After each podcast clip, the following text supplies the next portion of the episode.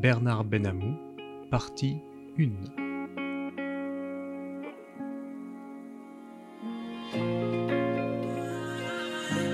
Monsieur Benamou, bonjour. Bonjour. Merci de nous accorder de votre temps pour ce podcast avec France Souveraine. Pour commencer, pouvez-vous vous présenter, présenter votre parcours et votre fonction? Bonjour, je suis donc Bernard Benamou, je dirige actuellement l'Institut de la souveraineté numérique que nous avons fondé en 2015, après avoir exercé de nombreuses fonctions euh, gouvernementales, après avoir été délégué interministériel aux usages de l'Internet, après avoir été négociateur européen et, négociateur auprès des Nations Unies sur les questions de régulation de l'Internet, et après avoir conseillé différents ministres, dont le ministre de l'Éducation, sur les questions de technologie et d'Internet. Je dirais donc que j'ai un parcours à la fois d'enseignant, j'enseigne aussi à Panthéon-Sorbonne et euh, auparavant à Sciences Po, euh, euh, après avoir enseigné effectivement et après avoir été le conseil de nombreuses administrations françaises et internationales sur les questions effectivement liées globalement à la régulation de l'internet. Et, euh, et, donc euh, c'est fort de cette expérience que j'ai souhaité au sein de l'institut développer un, un think tank pour parler en mauvais français, un cercle de réflexion sur justement les actions internationales à mener pour développer, je dirais effectivement, les questions de souveraineté numérique, les faire connaître dans un premier temps et aider justement à développer des stratégies dans ces domaines à l'échelle française et aussi effectivement à l'échelle européenne. Pour commencer, pouvez-vous nous indiquer un objet, un personnage, un lieu ou une date qui définit pour vous un moment de pleine souveraineté de la France? Il y en a beaucoup. Il y en a beaucoup, mais celui auquel je pense qui a été, je crois, un, tournant en termes de développement de l'Internet en France, puisqu'on on va parler beaucoup de souveraineté numérique, a été le moment où on a autorisé la concurrence sur les accès locaux euh, à Internet, ce qu'on appelait dans notre jargon le dégroupage de la boucle locale, qui a permis le développement d'offres euh, d'accès à Internet à bon marché. En particulier, ça a été l'un des facteurs qui a permis le développement d'une société comme Free, par exemple, et qui a été longtemps vu dans le monde comme étant une initiative pionnière, au point qu'un certain Barack Obama lors de sa première campagne électorale, disait regardez à quoi vous auriez droit si vous étiez français en termes d'accès à Internet, vous auriez accès à l'Internet, au téléphone, à la télévision, etc. pour 29,99 euros. C'était l'offre free. Alors qu'à l'époque, aux États-Unis, cela correspondait à peu près quatre fois le prix que nous avions, nous, en France, à cette époque-là. Et donc, on a eu véritablement, à ce moment-là, une, une initiative de concurrence intelligente, de concurrence euh, visionnaire par rapport effectivement à ce territoire de l'accès à Internet. On aurait aimé que, d'autres initiatives aussi visionnaires puissent être prises par la suite, mais disons que celle-là était assez remarquable parce qu'elle nous a été euh, enviée pratiquement partout dans le monde comme étant effectivement une initiative intelligente, adaptée justement au développement de l'Internet. Nous allons maintenant rentrer dans le vif du sujet. Euh, et donc, loin de l'utopie libertaire de ses débuts, le cyberespace est devenu un lieu d'affrontement mondial multiforme. États et grandes entreprises comme les GAFAM ou les BATX y rivalisent entre lutte d'influence et conflit d'intérêts. Pouvez-vous nous donner quelques exemples emblématiques de ces tensions pour comprendre la nécessité d'une cybersouveraineté? Alors, je dirais que euh, on en parlait à l'instant, c'est-à-dire que globalement, l'Europe, qui était idéalement placée de, par ses chercheurs, de par ses entreprises, de par, je dirais, son histoire en matière de télécommunication, pour devenir le berceau des grandes entreprises de l'Internet, a été effectivement étrangement absente des grandes sociétés et des grandes activités de l'Internet ces 20 ou 25 dernières années. Et, euh, et je dirais effectivement que pour l'essentiel, les grandes sociétés qui se sont créées euh, qu'il s'agisse effectivement des, au départ des moteurs de recherche, puis après des réseaux sociaux et des grandes entreprises du commerce électronique. Euh, L'Europe n'a été qu'un passager à bord de ce train au lieu d'en être l'un des leaders, l'un des, des pionniers. Et c'est effectivement une, un état anormal des choses. Là où nous, Européens, sommes le premier marché en valeur au niveau mondial quasiment, euh, là où beaucoup des technologies clés de l'Internet sont nées en Europe, je précise même que la technologie fondamentale de l'Internet, ce qu'on appelle le protocole Internet, ou le double protocole TCP/IP pour les plus techniciens d'entre vous, euh, a été créé à partir de bases technologiques françaises. Et, ça a même été reconnu par la reine d'Angleterre lorsqu'elle a euh, décoré les fondateurs de l'Internet, dont Vinton Cerf, qui est euh, reconnu comme tel, euh, elle a aussi reconnu et, récompensé un certain Louis Pouzin qui avait inventé les technologies qui ont été par la suite adaptées pour devenir l'Internet. Donc, à plein de niveaux différents. Par la suite, d'ailleurs, à la fin des années 80, le web est né en Europe avec un Européen, un certain Tim Berners-Lee, euh, au laboratoire du CERN à Genève. Donc, on avait vraiment toutes les bases pour être en mesure de développer, je dirais, des offres et des activités au niveau européen et effectivement, ça ne s'est pas produit pour beaucoup de raisons sur lesquelles on pourrait revenir. Donc oui, effectivement, les, grandes sociétés que vous citiez, les, GAFAM, les BATX ou BATXH, si on doit rajouter Huawei, sont des entreprises qui, pour partie, auraient pu ou dû être, être développées en Europe et c'est effectivement une anomalie de l'histoire. De par en fait ces tensions, on comprend la crainte des usagers à recourir à la dématérialisation des services publics est-il possible d'assurer une transformation numérique efficace tout en préservant les principes du service public, par exemple sa continuité et son égalité d'accès? Je pense que oui, je pense qu'il le faut. Je pense que qu'on est loin, on est loin effectivement d'être dans une impossibilité pour l'avenir dans ce domaine. Non, ce qui, ce qui se passe, c'est qu'effectivement, pendant longtemps, il y a eu une sorte de, molle résignation à utiliser des technologies extra-européennes, dans un premier temps essentiellement américaines. Par la suite, se sont posées des questions sur des technologies chinoises. Mais fondamentalement, effectivement, on ne s'est pas euh, interrogé assez vite, assez tôt, sur les risques que faisait peser aux administrations, aux États européens, le fait d'utiliser ces technologies. Il a fallu des scandales à répétition, scandale Cambridge Analytica sur les manipulations électorales aux États-Unis, révélation de Snowden euh, au début des années 2010. Euh, il a fallu toute une série de scandales pour qu'on finisse par se rendre compte que ces sociétés n'étaient pas neutres et qu'elles pouvaient et qu'elles avaient dans leur ADN, dans leur dans leur structure ou dans leur gouvernance, euh, elles avaient des partis pris qui pouvaient se révéler extraordinairement dangereux. Et on l'a vu en particulier pour Facebook avec les réseaux sociaux. Mais, mais c'est vrai de la plupart de ces sociétés. Et il est vrai effectivement que, que quand vous me dites est-ce que l'on peut développer un, service public qui soit euh, continu, qui, puisse effectivement euh, protéger et les citoyens et l'État dans les années à venir. Je pense que non seulement c'est souhaitable, mais c'est faisable, mais en ayant un peu moins de naïveté et en ayant plus de lucidité par rapport aux, acteurs et, euh, et, par rapport effectivement aux sociétés avec lesquelles on sera amené à développer ces services publics dans les années à venir. Je pense que c'est l'une des grandes erreurs de l'État 10, 10 ou 15 dernières années que de ne pas avoir véritablement pris la mesure du caractère stratégique de ces technologies pour lui-même. C'est-à-dire que l'État lui-même devient ubérisable, comme on dit maintenant, c'est-à-dire qu'on on peut imaginer substituer des activités de l'État par des sociétés, euh, en particulier effectivement étrangères et américaines.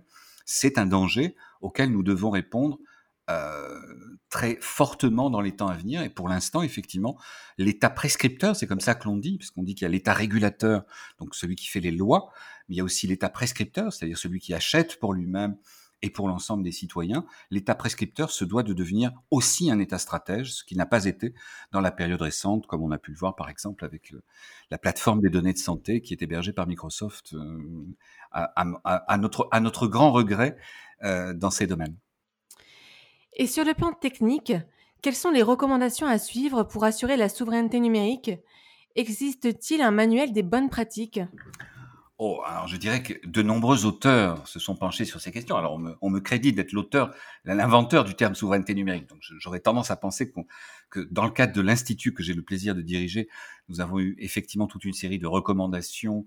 Et c'est un peu le, je dirais, l'objet même de l'Institut que d'aider justement à créer des recommandations dans ces domaines. Alors, on a fait de nombreux rapports, interventions, articles, euh, assises annuelles de la souveraineté. Donc, il y a, je dirais, il commence à y avoir une doctrine dans ces domaines. La preuve en est, et, et c'est un petit peu notre surprise cette année, de voir que maintenant, Bercy, donc le ministère de l'économie et des finances, a été rebaptisé ministère de, de, la souveraineté industrielle et numérique. Donc, par définition, je dirais que le, message commence à passer. Est-ce que les bonnes mesures sont prises aujourd'hui? Non, pas encore.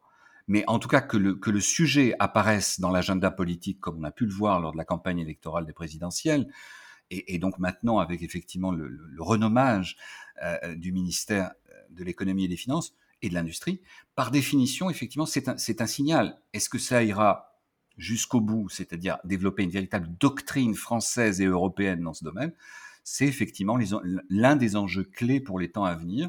Mais je dirais que sans être, pour résumer les choses, on ne peut pas, en termes de souveraineté, n'être que juridique. Notre proposition, notre propos dans le cadre de l'Institut, c'est de dire que l'on doit développer aussi notre propre écosystème industriel, sinon toutes les mesures juridiques seront plus ou moins contournables. Alors je respecte infiniment le travail de la Commission autour des, nouveaux textes, des nouveaux règlements qui vont être mis en place, des SA, des MA, on pourra peut-être y revenir, donc les textes de, de, régulation des grandes plateformes, mais je crois surtout qu'il nous faut une stratégie de politique industrielle, ce qui nous a manqué dans la période, au point même que certains disaient que le mot politique industrielle était un mot démodé, suranné. Je crois qu'aujourd'hui, il nous faut réinstaller, et peut-être que justement la crise Covid et maintenant la guerre en Ukraine nous obligent à cette lucidité industrielle et stratégique que nous avions perdu de vue, pour le dire, depuis euh, quelques années, voire pour les plus pessimistes d'entre nous, quelques dizaines d'années. Selon Michel Onfray, on ne peut être souverain au niveau européen et en même temps souverain au niveau de la France. Qu'en pensez-vous? Est-ce que le nom du ministère que vous citiez euh, n'est qu'un leurre en ce sens? Alors, euh, euh, là encore, euh, la souveraineté, c'est la loi sur un espace géographique donné.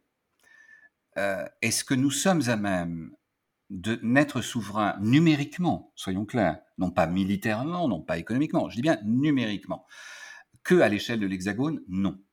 C'est clair? Non. Parce que nous ne pouvons pas développer la totalité des technologies à l'intérieur de l'Hexagone pour être en mesure effectivement de, développer nos différentes activités industrielles, de services, activités de l'État, éducation, etc. Donc non, je crois que l'intérêt, et c'est ce que nous avons tenté de dire au sein de, l'Institut, l'intérêt d'une souveraineté numérique européenne, c'est essayer de, s'appuyer sur les forces de chacun au sein effectivement de l'Union, de manière à développer effectivement une stratégie commune, une stratégie, je parlais de l'État prescripteur, une stratégie d'achat, une stratégie de développement technologique, une stratégie de régulation des grandes plateformes, comme on l'a vu, comme je vous le disais, avec les, grands textes qui viennent d'être mis en place par la, Commission sur la régulation des, GAFAM et des, et des, Big Tech, comme on les appelle, les grandes sociétés technologiques. Mais, mais par définition, lorsqu'il est question de créer des technologies, il nous faut prendre appui sur, sur, le, sur le, ou utiliser le levier euh, que constitue effectivement l'ampleur des 440 euh, millions de citoyens européens. Et, s'appuyer sur nos seules forces dans ces domaines serait se, condamner à une certaine forme effectivement d'inaction ou en tout cas de vulnérabilité par rapport justement aux activités des, sociétés étrangères dans ces domaines. Certains citoyens pensent que euh, le QR code a été un test de contrôle numérique à grande échelle. Qu'en pensez-vous? Alors, euh, je ne sais pas de quel QR code nous parlons. Si on parle du QR code pour, pour le, le pass Covid, oui. Euh, est-ce que, est que ces technologies, comme on a pu le voir en Chine au travers du crédit social, peuvent être détournées à des fins de contrôle des populations, de contrôle idéologique, de contrôle de la circulation des personnes? Oui. Est-ce que ça a été le cas précisément pour le pass Covid tel que vous, vous me posez la question? Je ne le pense pas. Est-ce qu'il s'est posé des questions euh, dans le cadre du développement de ces initiatives, qui n'ont pas eu lieu d'ailleurs qu'en France, euh, sur effectivement les risques euh, relatifs aux données par rapport effectivement à la captation de ces données sur la circulation des personnes, sur qui rencontre qui, etc. Oui, le risque existe. Est-ce qu'il est avéré C'est-à-dire, est-ce que l'on peut s'inquiéter de la manière dont ces données ont été utilisées? Je dirais, pour en avoir parlé avec des experts, pour l'instant, non. Mais il est clair que ces initiatives, si elles devaient être amené à, durer. Or, malheureusement, il n'est pas dit qu'il n'y ait pas de nouveaux variants, de nouvelles pandémies, peut-être même sur d'autres virus ou, d'autres maladies, comme on a pu le voir récemment, euh, variole du singe en particulier. Euh, par définition, la tentation d'avoir recours à ce genre d'outils sera immense.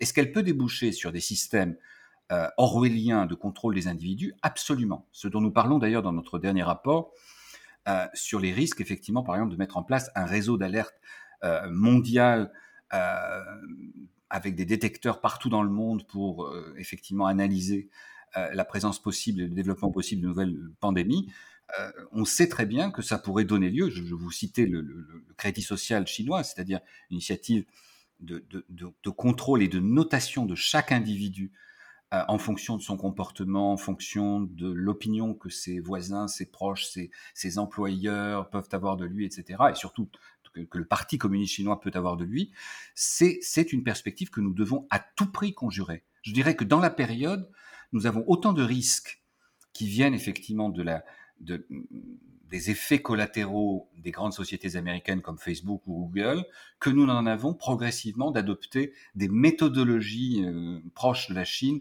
en termes de contrôle des populations. Donc oui, je crois effectivement que le risque existe. Est-ce, est que nous sommes déjà de plein pied dans ce risque? Je dirais pas encore, mais évidemment, euh, la poursuite de, crises sanitaires, voire sécuritaires, comme on le voit avec la guerre actuellement entre la Russie et l'Ukraine, euh, pourrait nous amener effectivement à cela. Donc il faut être extraordinairement vigilant, plus que nous ne l'avons été, plus que les États-Unis ne l'ont été. On peut le voir au travers en particulier du, procès récent du, 6 janvier, donc de l'invasion du Capitole, où on a vu que ces mouvements euh, d'extrémistes trumpistes étaient structurés grâce aux réseaux sociaux comme Facebook, et, effectivement que personne ne s'en était ému suffisamment jusqu'alors. Donc oui, effectivement, des risques existent à l'échelle de nos démocraties. Euh, en termes de fonctionnement des démocraties, en termes de dévoiement des démocraties pour les années à venir. Et donc, il est évident que les citoyens devront être instruits, éduqués par rapport effectivement à cela, comme on a pu, entre guillemets, euh, nous, Européens et nous, Français, se préoccuper plus tôt et, de façon plus importante de la protection de la vie privée, euh, confère la loi de 78, confère la création de la CNIL. Euh, nous étions euh, souvent vus comme des, empêcheurs de tourner en rond par les, les industriels jusqu'au moment où on s'est rendu compte que ces lois étaient extraordinairement utiles. Et eh bien de la même manière, je pense qu'il nous faudra effectivement muscler ces dispositifs dans les années à venir parce que nous en avons, nous sommes loin d'en avoir terminé avec les risques liés aux données personnelles, liés au contrôle des individus dans les temps à venir. Alors, ce sera ma dernière question. Euh, sur un, plan, un plan plus politique, à quel niveau inscrire cette cyber-souveraineté? Pour France Souveraine, l'approche westphalienne prime sur l'approche économique des GAFAM et la souveraineté numérique doit demeurer nationale. Qu'en pensez-vous? A-t-on la masse critique nécessaire ou doit-on composer avec l'Union européenne et dans quelle mesure? Alors, pour reprendre les termes que vous employez, aujourd'hui les questions de souveraineté sont à la fois des questions économiques et des questions géostratégiques et politiques. Euh, est-ce que l'on peut fragmenter les notions de souveraineté à l'échelle des nations pour euh, faire en sorte que la souveraineté numérique s'applique nation par nation, je crains que ce ne soit précisément ce que veulent les Américains et les Chinois. Parce que par définition, ils auront divisé pour mieux régner. Et donc leurs technologies seront à ce moment-là inexpugnables, même si on essaye d'établir des barrières, euh, des, des, des, des, taxes, des euh, systèmes douaniers, etc. Non, je crois qu'il nous faut créer et c'est tout l'objet, en fait, pour nous d'avoir créé l'Institut. C'est de comprendre qu'il nous faut créer, et c'est ce que malheureusement la Commission n'a pas compris suffisamment, là où, avec tout le respect que je peux avoir, par exemple, pour Madame Vestager, qui ne voit la concurrence qu'à l'échelle, effectivement, euh, uniquement de l'Union européenne, sans se rendre compte que nous sommes face à des mastodontes mondiaux qui, eux, ont très largement la taille pour, pour euh, marginaliser les sociétés européennes. Il nous faut effectivement une autre réflexion sur la concurrence, un autre logiciel, je dirais, une autre réflexion, effectivement, sur la concurrence que celle que nous avons eue jusqu'à présent sur le marché libre et non faussé, etc. Et l'idée qu'il puisse exister des sociétés européennes capables de faire pièce et de faire face à leurs équivalents chinois ou américains, c'est une nécessité aujourd'hui. Parce qu'aujourd'hui, défendre nos valeurs, nos principes civilisationnels, éthiques, philosophiques dans le numérique, c'est avoir des sociétés capables de porter ces principes. Si nous ne sommes, je le répète, si nous ne sommes que juridiques, nous serons vulnérables et nous serons contournés. Si nous sommes et juridiques et, et, industriels, à ce moment-là, nous pourrons défendre, comme l'a dit très bien euh, le, patron de l'ANSI, Guillaume Poupard, euh, maîtriser notre destinée numérique. Tout l'objet de la souveraineté numérique, c'est maîtriser notre souveraineté numérique et non pas subir de la part de quelques sociétés ou, ou États que ce soit, euh, des transformations qui vont à l'encontre de notre modèle, de notre vision, de notre système social, qui a été créé donc après, après la Seconde Guerre mondiale. Par définition, c'est tout cela qui est en jeu. Ce n'est pas que une question économique euh, de créer ou pas euh, des licornes ou des géants. Non, c'est défendre nos principes. Et pour cela, euh, comme le dirait un ami et un grand juriste de l'Internet, un certain Lawrence Lessig, le code des technologies est la nouvelle loi. Et si nous ne créons pas ce code, si nous nous contentons d'essayer de minimiser les effets du code technologique, nous serons effectivement dépendants et vassalisés. Et c'est précisément ce qu'il nous faudra éviter dans les temps à venir. Merci infiniment, Monsieur Benamou. Merci à vous, chers auditeurs, et à bientôt pour un nouveau podcast.